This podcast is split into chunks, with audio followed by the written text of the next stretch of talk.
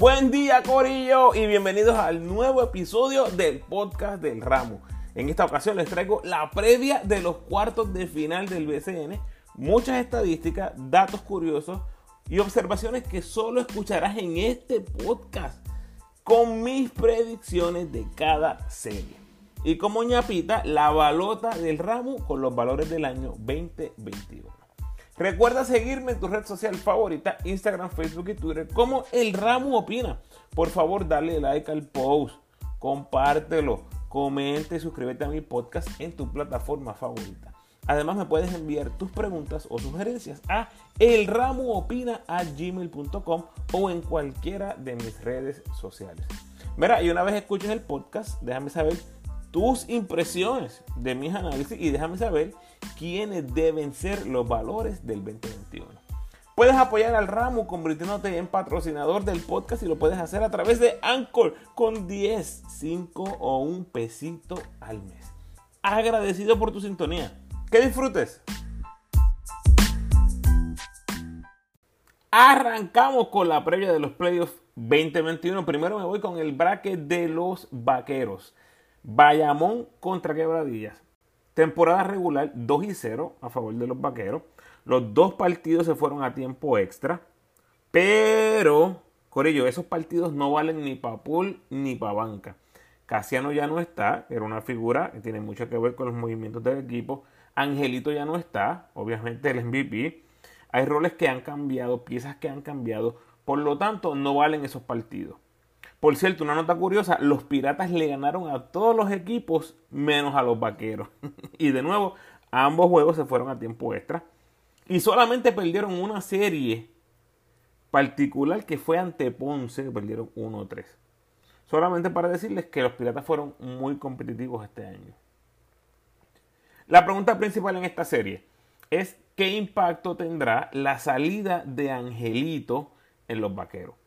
Y es una pregunta justa, ya que el impacto de Angelito en ambos lados de la cancha es enorme.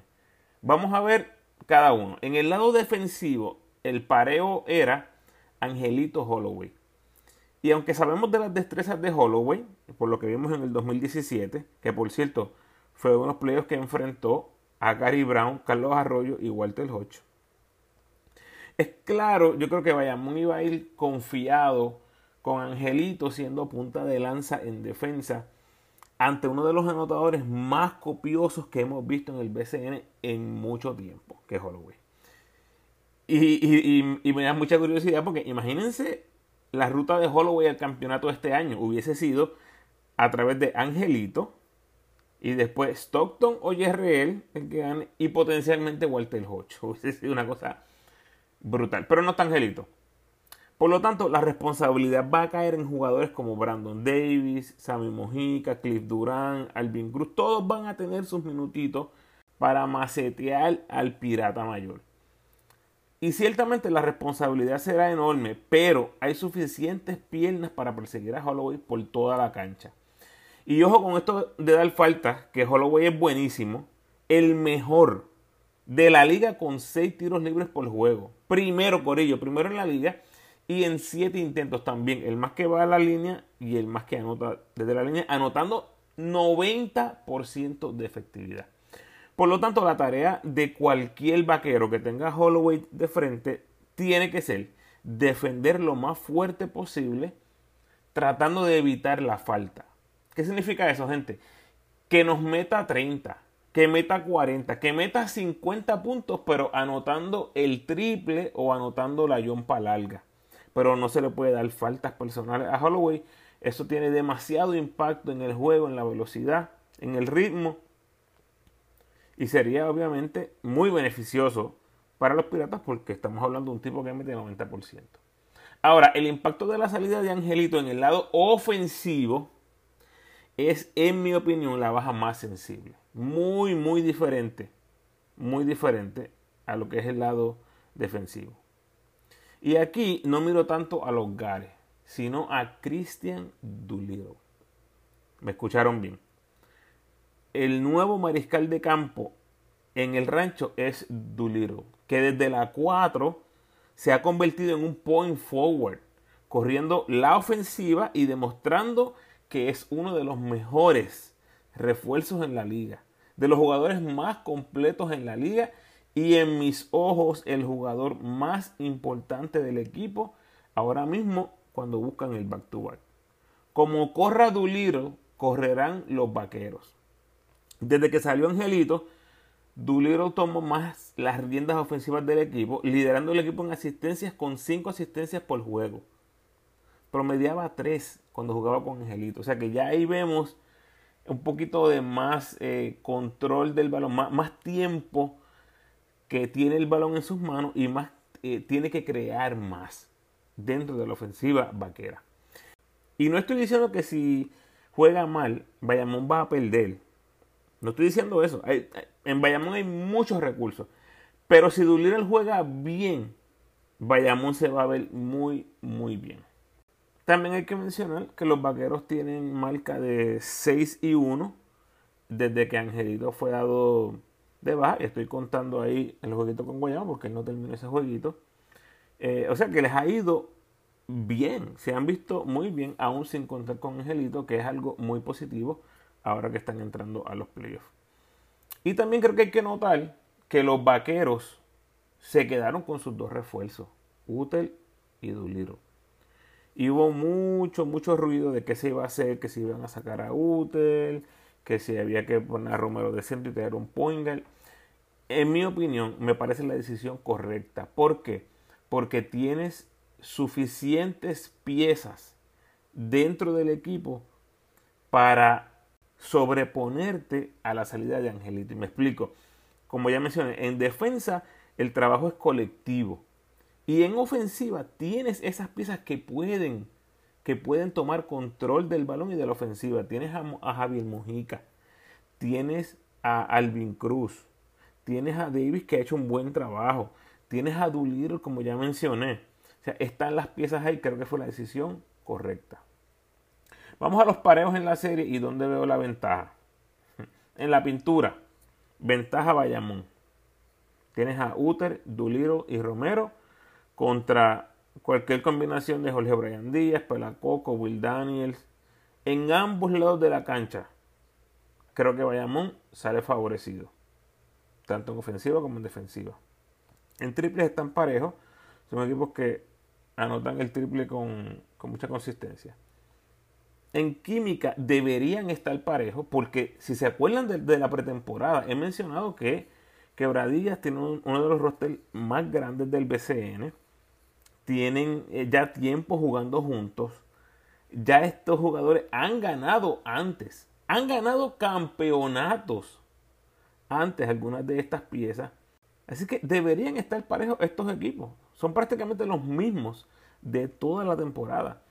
Pero tengo que darle una cierta ventaja a Bayamón. Porque ese entra y sale de refuerzos en quebradilla. Mensajes bien raros de algunos jugadores en redes sociales de los piratas. Y todavía eh, siento que Moni se está integrando otra vez. Eh, tengo más question marks con los piratas que con los vaqueros. Así que le doy la ventaja a Bayamón. En el coaching, ventaja Bayamón. Nelson Colón ya tres veces campeón. En fanaticada, ventaja Bayamón. Y aquí es clarísimo. Y quiero hablarles de algo que me han comentado por redes sociales. Algunos fanáticos piratas me han dicho que la asistencia ha sido pobre durante toda la temporada. Y de nuevo, me reservo los nombres porque no quiero meter a estos, este, estos seguidores en, en problemas. Eh, pero me han dicho que la asistencia ha sido pobre toda la temporada.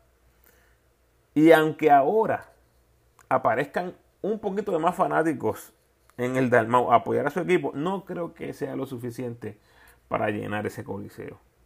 Pero aquí la pregunta es si los, si los vaqueros viajarán en masa a ese segundo juego en quebradilla, apoyando a los campeones defensores. Ustedes saben cómo es esto. Ustedes saben que cuando, cuando tú ves a tu oponente sangrando, tú, tú hueles ese kill, entonces la fanaticada se mueve diferente. Y eso aplica, yo creo que a todos los equipos en el BCN, pero más a los equipos grandes que mueven más fanaticada. Además, que creo que la salida de Angelito me parece que hace que la fanaticada se sienta más responsable de apoyar al equipo y más responsable por el resultado del partido. Así que le voy a dar la ventaja a los fanáticos de Bayamón. Tiro libre, ventaja obvia para quebradillas. Y aquí eh, lo único que es notable es que los Piratas tienen a uno de los jugadores ofensivos más agresivos en la liga, que es Holloway. Y Bayamón tiene a uno de los peores en Romero que va bastante al tiro libre. La buena noticia aquí es que Nelson puede sentar a Ismael Romero al final de los partidos cerrados porque tiene muy buenos jugadores refuerzos en la 4 y la 5. Entonces no tiene la necesidad de cerrar con Romero. Ahora, ¿dónde está el, twist aquí? ¿Dónde es que veo la estrategia? El twist que veo aquí es lo que vimos tal vez en la serie final de la burbuja, donde Quebradilla sacó de juego por completo a Romero y Angelito fue el que salió a salvar esa serie. O por lo menos esa serie fue dominada cómodamente por los vaqueros, pero lo cierto es que Quebradilla sacó de juego por completo a Romero. Y ojo con esto, no se sorprendan si cada vez que Romero busque atacar el canasto, las faltas personales lluevan para el vaquero. Aquí es donde entra como factor la amplia rotación de los piratas que de, nuevo les he dicho desde la pretemporada. Tienes a Bimbo, tienes a Polo, tienes a Bebo, tienes a Moncho, tienes a Pelacoco. Pudieran ser jugadores que paren con Romero simplemente para hacerle la vida miserable y no darle nada. Ustedes han visto cómo Romero corre la cancha. Si tú le das pista abierta a Romero, te va a acabar el juego, te va a acabar la serie. Así que ahí podríamos tener un factor X enorme, donde Quebradillas busque ser bien físico con Romero porque tiene muchas piezas, porque pueden dar muchas faltas personales y porque no les va a importar tanto que vaya al tiro libre, porque aunque se ha mostrado mejoría en los últimos partidos de la serie regular, sabemos que no es un lanzador de alto porcentaje en el tiro libre. Además, Corillo, además, que estamos hablando que si tú llevas a Romero con frecuencia el tiro libre, sí, te estás arriesgando que de momento empieces a hitear las toas y se enrache y, y le coge el truquito al asunto, pero también estás quitándole quitándole las posesiones a Bayamón para correr su ofensiva. Así que yo voy a estar bien, bien pendiente a ver qué estrategia usa Quebradillas para contrarrestar la agresividad y la rapidez del cubanazo. Así que eso es un factor importante. Y siempre se habla del factor X. ¿Cuál es el factor X? Eh, pues ese es mi factor X. Cómo los piratas defiendan a Romero. Porque si lo sacan a él del partido, definitivamente mejora las posibilidades de triunfo. Y de nuevo, gente, no es que, no es que si Romero lo sacan, Bayamón va a perder. No, no estoy diciendo eso porque tienes todavía a Utel, que es un jugador que Quebradillas no va a tener respuesta para él. No va a tener respuesta porque no tienen, fuera de Pelacoco, no tienen ese jugador que choque con Utel. Y Utel, yo creo que le lleva 50, 60 libras al, que más pesa en, en. Así que, eh, pero lo de Romero me causa mucha intriga. Quebradillas número uno en tiro libre. Lo que les quería decir con esto del tiro libre, 82%. Bayamón último entre los 8 que entraron a los playoffs con 69%.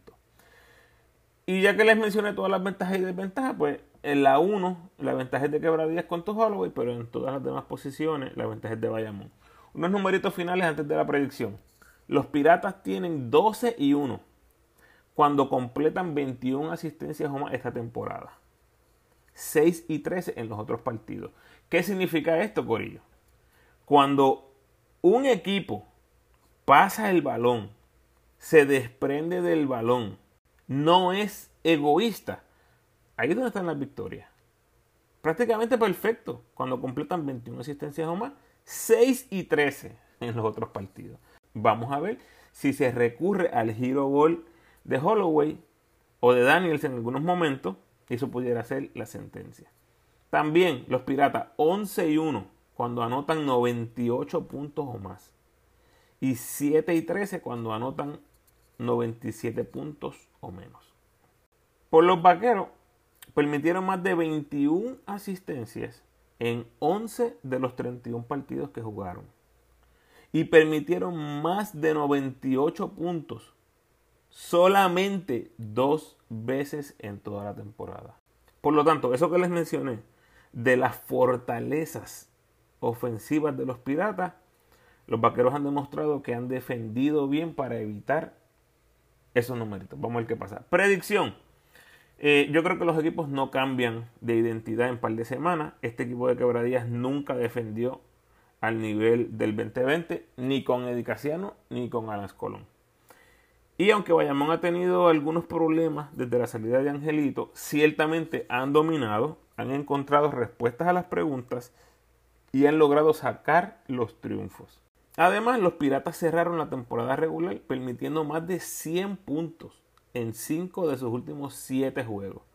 Y cuando Bayamón anota más de 100 puntos esta temporada, tienen marca de 8 y 1.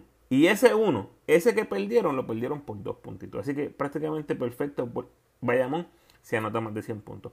Así que si Quebradías no ajusta en defensa y rápido, esta serie podría verse fea, fea. Gente, todo esto para decirles que Bayamón, aún sin Angelito, debe ganar en 5 juegos esta serie. Próxima serie, Ponce y Guaynabo. Una serie muy interesante, con unas similitudes bastante obvias y otras no tan obvias. Escuchen esto. Leones y Mets. Primero y segundo en eficiencia ofensiva esta temporada. Primero y segundo en puntos por juego. Primero y segundo en asistencias por error. Primero y segundo en errores por juego, o sea, los menos errores que hacen por juego. Quinto y sexto en porcentaje del tiro libre con exactamente 20.6 intentos por juego. segundo y tercero en triples, combinándose para 22 triples por juego. Quinto y sexto en porcentaje en triple. Cuarto y quinto en porcentaje de campo. ¿Qué más quieren? Les hago un mapita. O sea, Prácticamente son gemelos estos equipos. ¿Dónde están las diferencias? Vamos a ver algunas noticias importantes. Ustedes saben, mucha, mucha data por ahí para abajo. Vamos a ver. En la pintura, Guaynabo perdió su centro defensivo, Amida Brima, y los reemplazó con un guard ofensivo. Muy interesante. Eso significa que se van a ir bajitos en la pintura con Balkman y Bishop en la 4 y la 5. Ponce pierde a Farid en lo que es una baja muy dolorosa porque ya parecía haberse integrado con el conjunto. Así que ahora tenemos la pregunta de quién lo sustituye. Ya Ponce indicó que Thompson, quien fue el refuerzo durante la mayor parte de la temporada, sería la primera opción si está saludable. Pero todavía al momento que estoy grabando no hemos escuchado nada. Voy, a asumir que es Thompson el que va a regresar al equipo. Y aunque no lo crean, gente, ese jugador que va a reemplazar a Farid ese podría ser la gran diferencia en esta serie. Vamos a ver los pareos. Jerreel Stockton, Leslie Bikes, Ford Rolón, Murphy Bishop, Thompson Balkman. En el banco tienes Rivera, Jonathan Hahn, Cruz, Crawford, Vasallo, Orozco. Tienes a Wittian, que voy a hablar un poquito más adelante, y Yao, que no debe ver acción en esta serie porque no tiene un pareo claro. Eh, o si ven minutos van a ser bien, bien pocos. Vamos a ver las estrategias. Vamos a ver con qué viene cada equipo. La superestrella. Es muy fácil, yo creo, para todos los analistas hablar de Jerreel y del hijo del mejor jugador de la historia, David Stockton. Así que los voy a saltar por el momento, ¿verdad? Esos van a hacer lo suyo. Eh, deben terminar ambos en el top 5 para el premio jugador más valioso. Así que voy a irme a las figuras de reparto. Voy a empezar con Ponce. Ponce tiene a Leslie, tiene a Ford, tiene a Cruz y tiene a Rivera en ritmo, lanzando muy bien en triples. Pero tienes unos jugadores claves que han perdido la mira. Tienes a Wittian, que no mete un triple desde el 15 de septiembre. Y eso no es bueno cuando tu fuerte es el triple, gente. Lo que en mi opinión, pone muy en duda sus minutos en cancha. Si no mete ese triple en los primeros partidos de la serie, eh, yo creo que es bien posible que sea relegado y Canen se vaya con los mejores tal vez 7 o 8 jugadores y dejaría a Guitán fuera. Y Vasallo, que llega con 3 en 15 en triples en sus últimos 5 juegos. Y este es uno de esos jugadores que necesita encenderse en la serie si es que Ponce sueña con el campeonato. Si no se enciende en el Pachín, vamos a ver qué pasa en el Quijote, ¿verdad? a ver si el Quijote le trae buenos recuerdos de su tiempo con los Mets. Pero Vasallo es vital. Es vital porque es un jugador, como mucha gente ha mencionado, es un jugador de serie. Así que hay que verlo operando ahora, en su momento que son los playoffs. Para mí una de las grandes preguntas de la serie es si estos tiradores, que definitivamente van a tirar el triple, pues tengan eso por seguro.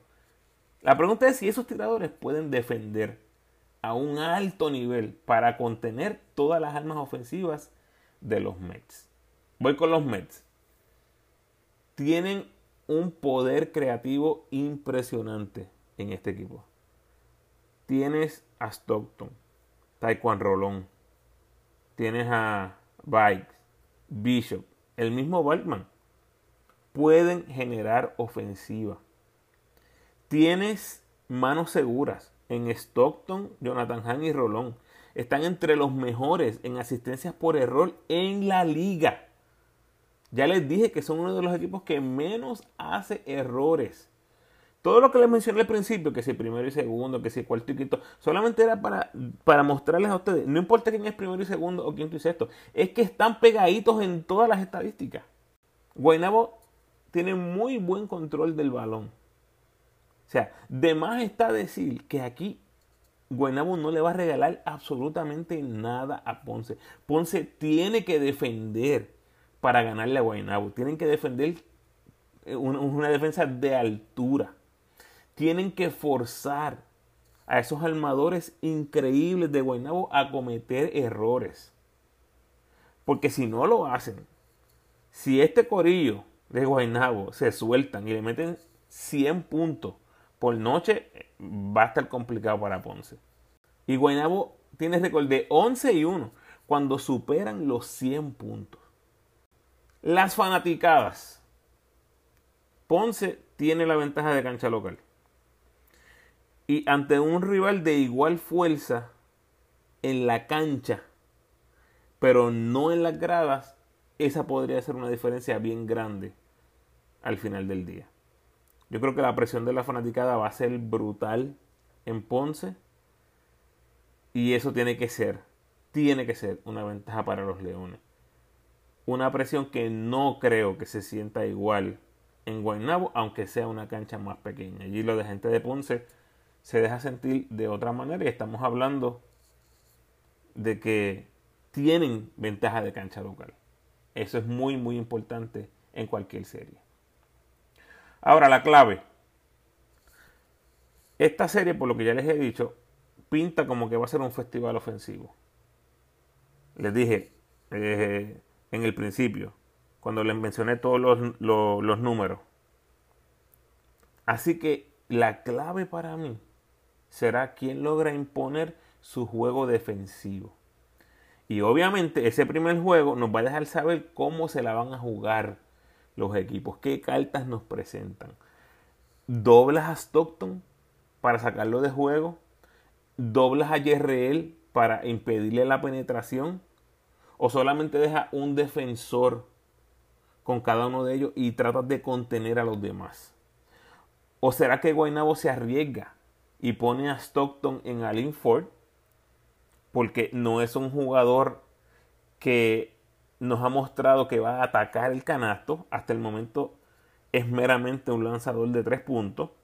Y pudieras esconder, eh, entre comillas, esconder a Stockton en Alin Ford y tener la oportunidad de tener a un rolón o al, o al otro refuerzo, a Bikes en, en un, defensores más fuertes que, que choquen más con él, porque Stockton ciertamente da algunas libras a Yerreel.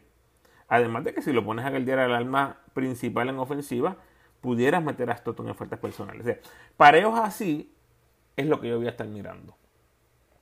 Hace unos minutos les mencioné lo parejo que estaban en el lado ofensivo. Ahora miren estos números en defensa.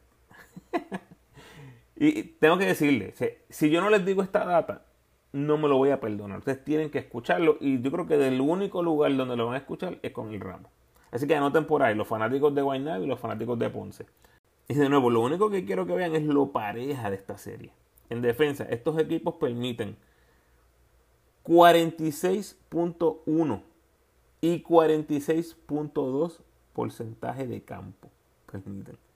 Permiten 20.3 y 19.4 asistencias. O sea, menos de una asistencia por partido en diferencia. Forzan 10.3 y 10.6 errores a sus oponentes. Y le dan 3 y 2.9 bloqueos. Entonces, si son tan y tan y tan parejos, ¿qué mueve la aguja? Les voy a decir. Los rebotes. Guaynabo es el segundo peor en la liga en rebotes en total. Y Ponce es top 4. Por lo tanto, la batalla en la pintura, Murphy, Thompson o quien quiera hacer el refuerzo de los Leones contra Bishop, Balkman va a ser crucial. Crucial. Porque Ponce tiene marca de 8 y 1 cuando recoge 40 o más rebotes. ¿Qué le estoy diciendo? Cuando se rebotea, juegan prácticamente perfecto. Y tienen marca de 11 y 12 cuando recogen menos de 40 rebotes. Dos puntitos más antes de terminar. La experiencia. Allen Ford y Cruz. Novatos y jugadores de roles importantísimos en Ponce. Son inexpertos. No tienen experiencia en playoffs. Pero la balanza ¿verdad? Eh, cuando se inclina hacia, el peso de los novatos, tienes como compensar con Carlos Rivera y Vasallo, que tienen vasta experiencia, muchísima experiencia en este tipo de series, ganando campeonatos. Yo confío más en el banco de Ponce simplemente porque tienen a los veteranos esos de mil campañas. Carlos y Vasallo que llegan con salud a los playoffs, al menos eso pensamos. Eso es muy importante. Y hablando de veteranos y de salud, con esa movida de refuerzo buscando un guard, los Mets básicamente han puesto todas sus esperanzas, como dice el gringo, pusieron todos sus chips en Balkman. Y si Balkman no produce, se van a ir a ajuste tempranito. Así que para mí Balkman es el factor decisivo en resumen. ¿Está 100% saludable? No lo creo. Y creo que por ahí es que se va a ir la serie. Les hablé de la importancia de los rebotes en esta serie. Balkman es importantísimo para que Guaynabo dé la pelea en esa área. Si el trabajo en la pintura no está presente, se abren las demás fuentes para Ponce. Así que, como decía el gran Fufi, yo sumo y sumo y sumo y sumo y sumo bombazos. ¡Échale! Y me voy con Ponce en 7. Muy bien, nos movemos al bracket de Arecibo. Empezamos con Arecibo Santurce. Eh, me dirijo primero a la fanaticada de Santurce. Desde la pretemporada les dije que no se preocuparan por su equipo. Esto es lo que el Ramo dijo. Mayormente por el hecho de que contaban con tres refuerzos y que no importara lo que estuviera pasando en el equipo, iban a llegar a los playoffs. E iban a tener tres buenos refuerzos y me parece que los tienen. El cambio de Frank Gaines por Beasley es bien interesante porque lo que me dice a mí es que ellos vieron con lo que se iban a enfrentar. Dijeron, ahí está el Ono, ahí está John Games realmente no te da eh, ese lift físico que necesitarías para tener ventajas en ciertas posiciones. Y aunque fue doloroso porque Frank Gaines fue un gran jugador para los cangrejeros, ciertamente Beasley se proyecta como un jugador que pudiera darles ciertas ventajas. Y no me refiero tanto al nivel del jugador. Mm, no estoy diciendo que, que Gaines es el mismo jugador que Beasley o el mismo nivel. Simplemente el hecho de que busquen a alguien de más altura, de más fortaleza para tratar de tener ciertas ventajas claras en la serie. Eh, aplaudo el cambio, creo que es bueno. Y además, pues creo que Beasley es mejor que Gaines dentro de todo. Así que si es uno a uno por talento, está bien, pero además del talento, estratégicamente hace mucho sentido. Hace mucho sentido porque, de nuevo, a lo que te vas a enfrentar no está fácil en Arecibo. Pero también les dije que lo más importante era que llegaran saludables. Lamentablemente, los cangrejeros no están 100% saludables. Y es nada más y nada menos que JJ Barea. ¿Por qué esto es importante? Simple. Porque tú contabas que Barea sería un cañón grande en la postemporada. Y, y, que piezas como Philly, Denis Clemente, lo vaquearan durante la mitad del juego.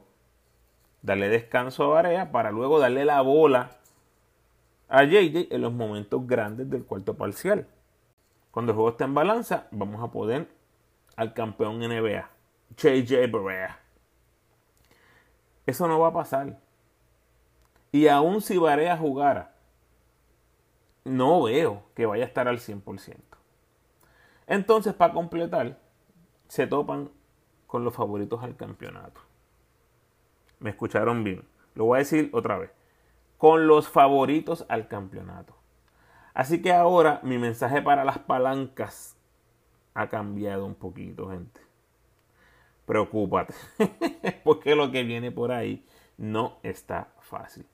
Santurce no llega en óptimas condiciones a la postemporada y eso era clave. La fortaleza obvia de Santurce es la ofensiva en la pintura y la estatura en la línea frontal, que es lo que les he dicho. Y Arecibo tiene exactamente lo necesario para contrarrestar esa fortaleza con dos torres en Ayón y el ONU, posiblemente los mejores centros defensivos en el BCN ahora mismo. Además que tienes a gente en el banco más que capaz, tienes a Collier, tienes a Gastón, tienes a Willy, que absolutamente ninguno le tiene miedo al contacto. O sea, estos no son jugadores que tú piensas y tú dices, ah, esos jugadores son soft, son grandes pero son soft. No, estos son jugadores que les gusta el contacto, que chocan en la pintura. Y sabiendo, gente, sabiendo que no deben tener muchos minutos en esta serie. Si a John y el ONU no caen en problemas de falta. Si ellos caen en falta, van a jugar más. Pero si no caen en problemas de falta, van a jugar poquito. Ellos van a darlo todo y no van a regalar nada en la pintura. Ahí nada más. Con esos tres jugadores que les mencioné, hay 15 faltas que tienen que ser usadas, especialmente en Thomas Robinson, que es un pobre lanzador del tiro libre. O sea, en la pintura vamos a poner que se la pega. Y que, no sé, busquen la manera de siempre dejar a Beasley o a Donta Smith pareando con Jonathan Rodríguez y eso obliga a Pache a hacer un cambio. Vamos a poner que Santurce gana ese pareo. El pareo de la pintura. Que yo lo puedo ver. El problema para Santurce es que el básquet se juega en la pintura y en el perímetro. y se juega en ambos lados de la cancha, ofensiva y defensiva. Y Arecibo se va a dar un banquete, gente, moviendo a Walter, Jonathan y Vuelta. Haciendo que esos tres cangrejeros, mallillos grandotes que van a estar en la pintura, van a hacer que se muevan por toda la cancha. Que los persigan. Y entonces tienes a John el mejor centro pasador en la liga. Tal y como les había dicho cuando lo firmaron, les dije no se preocupen, aquí él no viene a meter 20 puntos. Ese hombre es un cráneo, es un excelente pasador y en esta serie vamos a ver cómo eso va a ser un factor importantísimo. Porque el que va a conseguir a esos tiradores, a esos jugadores cortando el canasto, va a ser Gustavo Ayón. Y esa combinación va a ser mortal. Porque esos tres cangrejeros, esos tres toletes, se van a tener que emplear al máximo en ambos lados de la cancha para que este equipo de Santurce tenga chance. Entonces después veo el banco y veo la dirección técnica y también son ventajas de recibo. Y otro factor importante que veo, y lo he mencionado en las en los dos análisis anteriores, en, las dos series anteriores, la fanaticada. Los fans de Recibo viajan. Yo creo que son los más viajeros en el, en el BCN. Al menos en este siglo, desde que han tenido esa, dinastía con, con Monroso. Viajan. Y ahora el viaje no es tan largo. Y van a jugar en el Clemente, un coliseo que es más pequeño que el Choliseo, pero es grande. Así que va, a estar bien cómodo para esa fiel fanaticada de Arecibo viajar al Roberto Clemente. Van a haber muchas taquillas disponibles porque los cangrejeros no van a llenar ese coliseo Roberto Clemente. Y cuando jueguen en no es como que en Arecibo le van a dejar eh, 5.000 taquillas al, al visitante, 4.000 o 3.000, no. Esa gente van al petaca a apoyar a su equipo. O sea, honestamente, gente, estoy, estoy tratando, pero aquí no hay análisis que valga. No soy gurú, nunca he sido gurú, pero en mi bolita veo una escoba en las manos del capitán y un asopado de cangrejo en la mesa. Dímelo, Iván. pero, pero, le voy a dar un jueguito a los cangrejeros. Por aquello, ¿verdad? De respetar el nombre, la historia. Piculín, Carlos Arroyo, Guayacán, Julio Toro. Se va a jugar en el Clemente, en el templo del básquet boricua. Santurce tiene dos ex NBA. Eh, Sosa se va a calentar en al menos un jueguito, nos va a dar ese jueguito de 6, 7, 8 triple. Eh, bueno, mala mía Max, mala mía Gaby, mala mía Javier, mala mía Philly, a todos los cangrejeros que conozco. Yo también quería que el regreso de Varial BCN terminara mejor, pero no hay break. Capitanes en 5. Y la cuarta serie, Brujos de Guayama, Cariduros de Fajardo, por mucho mi serie favorita de las cuatro, porque es donde el juego de ajedrez se va a ver más, más seguido. Creo que es más interesante. Son franquicias de mercado pequeño que deberían, ¿verdad? En teoría, llenar esas canchas a plenitud porque tienen una oportunidad real de meterse en semifinales y enfrentar uno de los equipos grandotes. Así que espero que eso se refleje en las asistencias en las canchas, tanto en Fajardo como en Guayama. Esperemos que eso pase. Nota importante que no se nos puede olvidar. Fajardo fue el campeón del BCN en el 2019 cuando eran Aguada. Tienen muchas piezas de ese equipo campeonil, incluyendo a Holland, que fue pieza fundamental, a Mendoza, que fue el MVP, al coach, Carlos González, tienes a Abreu, tienes a Maura, tienes a Clavel, tienes a Emi. Prácticamente el núcleo. Y ese equipo, ese equipo de Fajardo es una máquina ofensiva. Y cuando todas las piezas están engrasadas, no hay break con este equipo. Ahora, ¿por qué Guayama ha dado tantos problemas? Porque se comprometieron con la defensa. Y esos jugadores iniciales de la 1 a la 4 pueden galdear múltiples posiciones. Les gusta el juego físico. Y entonces tienes al centro, Ben McCauley, para nada espectacular, pero todo lo que hace lo hace bien. Lo hace sobre promedio. Así que vamos a ver algo aquí. Guayama tiene las herramientas para defender y contener a Fajardo. Y Fajardo tiene las piezas para hacer pedazos a Guayama.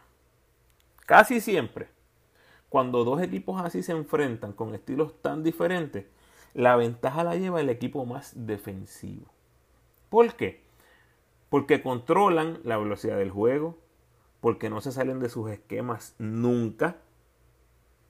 En defensa todos saben lo que tienen que hacer, se meta o no se meta el balón. Eso es algo bien crucial, gente, en el baloncesto. Guayama lo tiene. Tienen disciplina. Ahora, un equipo que depende más de la ofensiva, si no se mete el balón, se frustran y eso casi siempre tiene un efecto en el, en el lado defensivo. Otro punto. Mencioné que Guayama es el mejor equipo defensivo del torneo, pero están entre los peores en eficiencia ofensiva. Por lo tanto, es normal que esperemos juegos de baja anotación, pero reciben a Jordan Howard de regreso. Y esa inyección ofensiva no se puede menospreciar. ¿Cuál es el estatus de Howard? Honestamente, yo no sé. Yo no sé cuál es el plan de la gerencia. No sé ni siquiera si va a jugar, si va a jugar 5 minutos, 10, 15, 20, 30. Si va a empezar, si va a ser del banco. No sabemos. Y eso es un factor enorme porque es exactamente lo que necesita este equipo.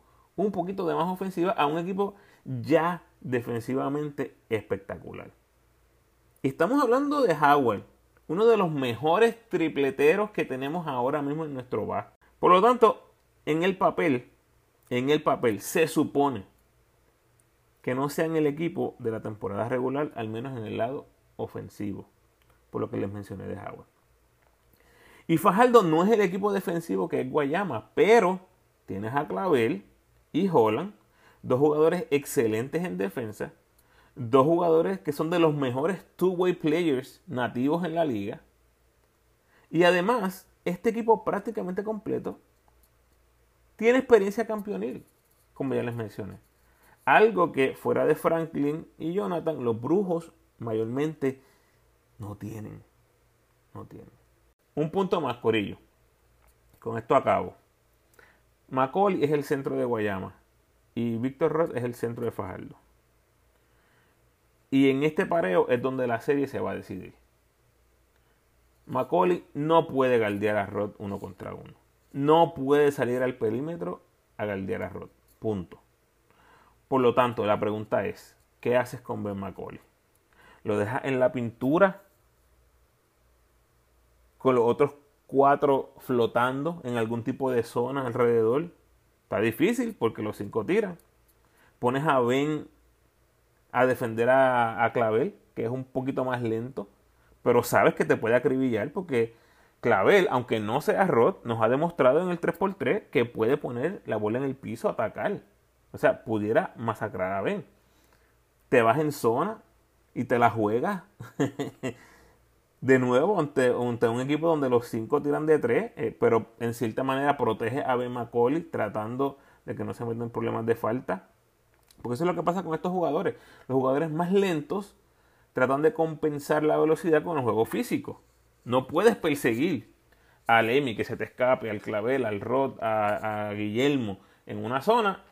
Tiras el brazo para intentar contenerlo. ¡Pip! Falta, falta. Son faltas muy simples, muy tontas pero que yo puedo ver muy fácil a ver y metiéndose en problemas así. Es un jugador con demasiado IQ, que uno pensaría que no va a caer en eso, pero ¿cómo? Si eres Guayama lo protege. Aquí, aquí es que está la serie. Me encanta Fajardo simplemente por eso, porque se me hace difícil ver a Macaulay teniendo un impacto eh, grande en, en defensa en esta serie. Pero leído en contra Guayama todo el season. No me la creí en la pretemporada. No me la creía en el primer cuarto de temporada. Ni en la mitad, ni en tres cuartos de temporada. Así que ahora que es que las mellas cuentan, no sé cómo, gente. Pero los brujos van a descifrar a los cariduros. Y esa ventaja de cancha local será la diferencia. Última data, Fajardo, 9 y 2 cuando anotan 100 puntos o más. Y 10 y 11, o sea, un equipo promedio de 500 cuando anotan debajo de 3 dígitos. Guayama ha permitido más de 100 puntos dos veces en toda la temporada. Dame los brujos en 7. Vamos a ver qué pasa.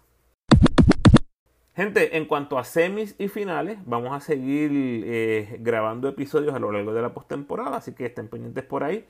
Nada más un adelantito, los vaqueros y los capitanes son los únicos dos equipos este season que no perdieron ninguna serie particular contra los otros equipos. Y son los únicos dos equipos que no han perdido dos juegos consecutivos en toda la temporada. Tremendo resumen. Vamos a ver qué pasa en los cuartos de final. Finalmente, lo que les prometí, la ñapita, los valores BCN 2021. Terminar la temporada. Vamos a mostrarle la balota del ramo con jugadores que vieron acción en 16 juegos o más. Esos son los que yo considero son elegibles para los premios. MVP, Ángel Rodríguez, 19 puntos, 8 asistencias, líder de liga, 6 rebotes, líder entre todos los gares de la liga, 4.2 tiros libres, tercero en la liga, 2.1 robos, líder de liga. Bayamón primero en eficiencia defensiva toda la temporada, gracias a Angelito como punta de lanza. Y 23 en eficiencia Angelito, tercero en la liga. Puedo escuchar el debate por el segundo lugar. O sea, arránquense los pelos, grítense, arranquen, arránquense las cabezas, todo lo que ustedes quieran. Que si Stockton, que si Holloway, que si Hosh, que si Bass, que si Ruth, Jerrell, todo el que usted quiera. Ahí, hagan el debate por el segundo lugar. El primero es incuestionable. MVP, Ángel Rodríguez. Único armador con un triple double este season. Bayamón, 27 y 4. Primer lugar toda la temporada. Con Angelito como líder indiscutible del equipo. Jugó 24 partidos, que son 75% de, la temporada. En mis cálculos, más que suficiente para ser candidato. Debe ser el MVP esta temporada. Equipo todos estrellas, obviamente está Angelito. la segunda posición de guard se la voy a dar a Stockton. Y Stockton realmente jugó ambas posiciones, point guard o así que me siento cómodo teniendo a Stockton ahí. 21 eh, puntos, 7 asistencias, 4 tiros libres, 23 de eficiencia. Todo eso top 5, líder de liga con 35 minutos por juego. Además, 2.5 triples, tirando 40% y 83% el tiro libre único jugador que jugó los 32 partidos de su equipo y en todos los juegos anotó en doble dígito. Tengo ese research pendiente, a ver cuándo fue la última vez que eso pasó en el BCN. Yo no creo haberlo visto nunca en lo que llevo, en estos 10 años que llevo acumulando estadísticas del BCN. Voy a tratar de verlo otra vez, pero yo creo que esto puede ser algo que a lo mejor desde el siglo pasado no se veía. Mr. Consistencia. Una temporada magistral del tostón. El hijo del mejor jugador de todos los tiempos. en los forward, me voy a ir con los tres posiciones de forward. Paris Bass. Pues sé que, sé, que San Germán acabó último en su división, pero lo que hizo individualmente pues, es meritorio. 23 eh, puntos, líder de liga, 9 rebotes, tercero, 4.8 asistencia, noveno en asistencia jugando de la posición 4. Eso está excelente. 50% de campo en 34 minutos. Fue tercero en minutos. 4.9 tiros libres. Segundo. 26.5 de eficiencia. Líder por una milla. Y empate con Thomas Robinson en el liderato de dobles dobles con 16 cada uno. Individualmente, nadie tuvo una mejor temporada que Bass, individualmente. Colectivamente, ese es otro tema. En la otra posición de forward me voy a ir con Víctor Roth, 18 puntos, 8 rebotes, 4.8 asistencia, 2.6 triple, 21.4 de eficiencia, jugando toda la temporada fuera de posición en Fajardo. Toda. Fajándose de tú a tú con los centros del BCN. Masacrando a medio mundo, haciendo que los centros salieran a diablo. Yo creo que fue una temporada eh, bien divertida para Rod, pero bien sacrificada. Terminó quinto en dobles dobles con 10. Eh, definitivamente fue una constante en, este equipo. Y la otra posición de delantero centro, Thomas Robinson, 17 puntos, 10 eh, rebotes, líder de la liga, 58% de campo, 20 de eficiencia, también entre los líderes, 16 dobles dobles, líder, empate con Bass, como ya mencioné, único jugador en la liga promediando un doble doble. Y lo cierto es que si le quitas ese jugador a Santurce, gente, hubiese sido algo devastador. Coach del año, Nelson Colón, 27 y 4, prácticamente toda la temporada, primero en ofensiva y primero en defensiva. Al final se caen. Bayamón termina tercero en eficiencia ofensiva y primero en defensa. Ahí se quedaron primero en defensa. Eh, se le va el MVP y sigue ganando. Eh, y yo creo que el hecho que Bayamón sea la mejor defensa también dice mucho de la confianza que le tienen los jugadores a Nelson y, que creen en lo que les está vendiendo juego tras juego. Yo creo que Nelson Colón va a ser claramente el coach del año. Novato del año, Jordan Murphy, eh, no contest, 13 puntos, líder entre rookies, 5.7 rebotes, líder entre rookies, 0.9 bloqueo, líder entre rookies, 3 tiros libres, líder entre rookies y 14.7 de eficiencia, líder entre los rookies. Eh, no hay break. Eh, igual que el MVP, que se peleen por el segundo. Defensa del año me voy a ir con el ONU, back to back, eh, líder en bloqueos con 1.7, sexto en rebotes con 8.2. Arecibo la tercer mejor defensa de la liga y el ONU jugó los 32 partidos de los capitanes. Eso tiene que ser un factor. Además de que el factor intimidación, o sea, se fue a otro nivel después que hizo pedazos aquel famoso tablero. Y usted me diría, Ramu, eso fue donkeando, ¿qué te pasa? Gente, no me digan que eso no se le mete en la mente a los jugadores. Claro que tiene un impacto. Y tiene un impacto en defensa. Porque todo el mundo entra ahí. ¡Uy! Este me va a explotar el balón. Bueno, defensa del año. El ONU. Sexto hombre, Ismael Romero. Prácticamente debe ser un no contest. Habían otros jugadores que estuvieron en la pelea, pero al final se cayeron, ya sea por lesiones o porque porque empezaron eh, como regulares en su equipo. Yo creo que fue un jugador muy consistente en su aporte saliendo de la banca. Eh, sería regular en la mayoría de los otros equipos, pero aceptó su rol en Bayamón, lo ejecuta a la perfección. Así que aplauso a nuestro nuevo refuerzo en la selección de Puerto Rico. Y progreso del año, todo el season les hablé de Jordi Pacheco. Y aunque sigo creyendo, sigo convencido que va a ganar por el patrón que han mostrado los votantes a lo largo de todos los años. Yo le doy mi voto, en mi balota va a ser Félix Rivera. 13 puntos, 9 rebotes, 55% de campo, tercero en dobles dobles en la liga, con 11. Enfrentando refuerzos todas las noches y jugando los 32 partidos. Nunca dando indicios de quitarse, a pesar de las tribulaciones en Humacao. O sea, increíble la temporada de Félix. Y obviamente le doy mucho crédito y mucho mérito a Georgie, porque al igual que Félix, este se estaba enfrentando a refuerzos todas las noches. Hodge, Angelito, Stockton, Holloway, Yerreel, Barea, o sea, meritorio, indudablemente. Pero de nuevo, el mayor progreso me parece que lo tiene Félix Rivera. Hasta aquí llegamos, Corillo, los leo por ahí en las redes, déjenme saber sus análisis que están de acuerdo en desacuerdo y los valores. Nos comunicamos por ahí. Cuídense.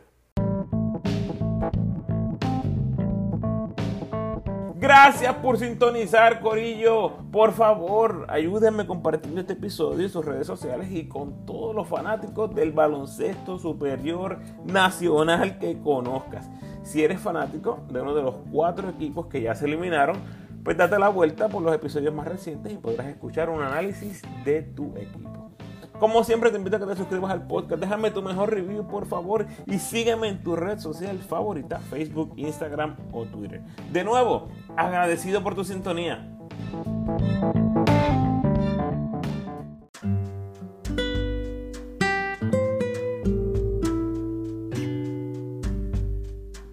El pensamiento de hoy. Sé fuerte y valiente. No tengas miedo ni te desanimes, porque el Señor tu Dios te acompañará donde quiera que vayas. Josué 1.9. Bendiciones.